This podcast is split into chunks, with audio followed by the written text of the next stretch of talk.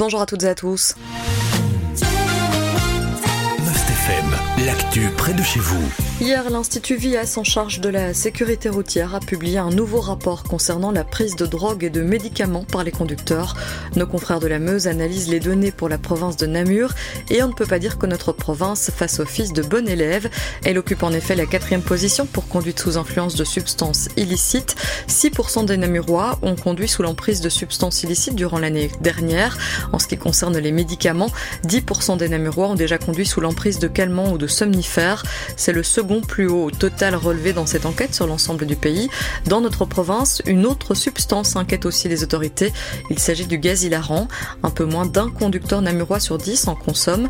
Là aussi, c'est le plus haut total parmi les différentes provinces du pays. Cette pratique est d'ailleurs en hausse. L'Institut VIA souhaite interdire la vente de cette substance aux non-professionnels pour garantir la sécurité routière. Un exercice de sauvetage va avoir lieu à l'usine Alia à Floref aujourd'hui. Cette usine est spécialisée dans la fabrication d'aliments composés pour le bétail. Le site de Floref a d'abord été un lieu de stockage de céréales et puis en 2010, une usine de fabrication d'aliments pour bétail est venue s'y ajouter. Actuellement, cette usine produit 210 000 tonnes d'aliments pour bétail par an. L'exercice aura donc lieu sur ce site. Il s'agira d'un exercice de sauvetage exceptionnel, indiquent nos confrères. C'est une collaboration entre la SCAM et une équipe du 0G Squad GRIMP, une équipe de pompiers qui font partie du GRIMP, donc le groupe de reconnaissance et d'intervention en milieu périlleux.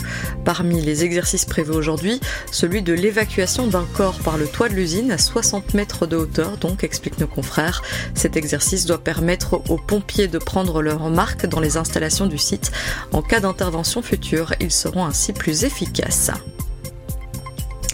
À Neuchâteau, le dossier de la piscine devait être abordé lors du conseil communal hier soir. Des questions sont en effet régulièrement posées sur ce dossier. La piscine est fermée depuis des années, rappellent nos confrères de l'avenir. Ils se sont entretenus avec le bourgmestre François Huberti. Selon lui, le projet avance. Des demandes de subsides ont été adressées à trois organismes différents. Infrasport en janvier 2022 pour l'appel à projet infrastructure sportive partagée.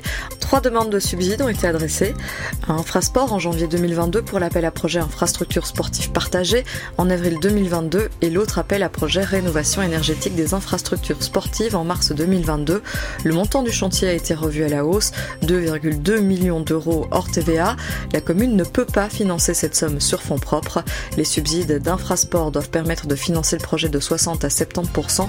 Pour rappel, c'est notamment la cuve qui doit être rénovée et le bassin également, mais aussi les douches et les vestiaires. Un nouveau système de chauffage autonome grâce à de la géothermie et des panneaux photovoltaïques va aussi être mis en place s'expliquent nos confrères de l'avenir. Enfin, direction Fontenoy pour terminer. L'école communale lance un appel à l'aide via les réseaux sociaux, indiquent nos confrères de la Meuse. Elle doit accueillir de nouveaux élèves en maternelle à la prochaine rentrée scolaire, sans quoi elle pourrait être contrainte de fermer ses portes.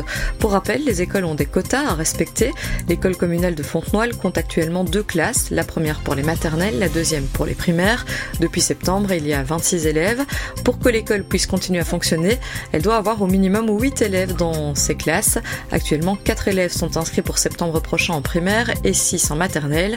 L'école bénéficie du statut d'implantation isolée et donc d'une dérogation pour une année scolaire avec un taux d'occupation inférieur à son quota de 80%. Ces 10 élèves permettent d'atteindre la barre de ces 80%. Le bémol, c'est qu'un élève devrait être amené à changer d'école dans les mois à venir en raison d'un déménagement. L'école communale n'aura alors plus assez d'élèves pour rester ouverte, soulignent nos confrères. La situation peut encore s'améliorer à la suite de la publication sur les réseaux sociaux de mamans ont pris contact avec l'établissement.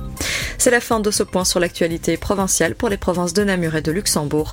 Je vous souhaite de passer un très bon début de journée à l'écoute de Must FM.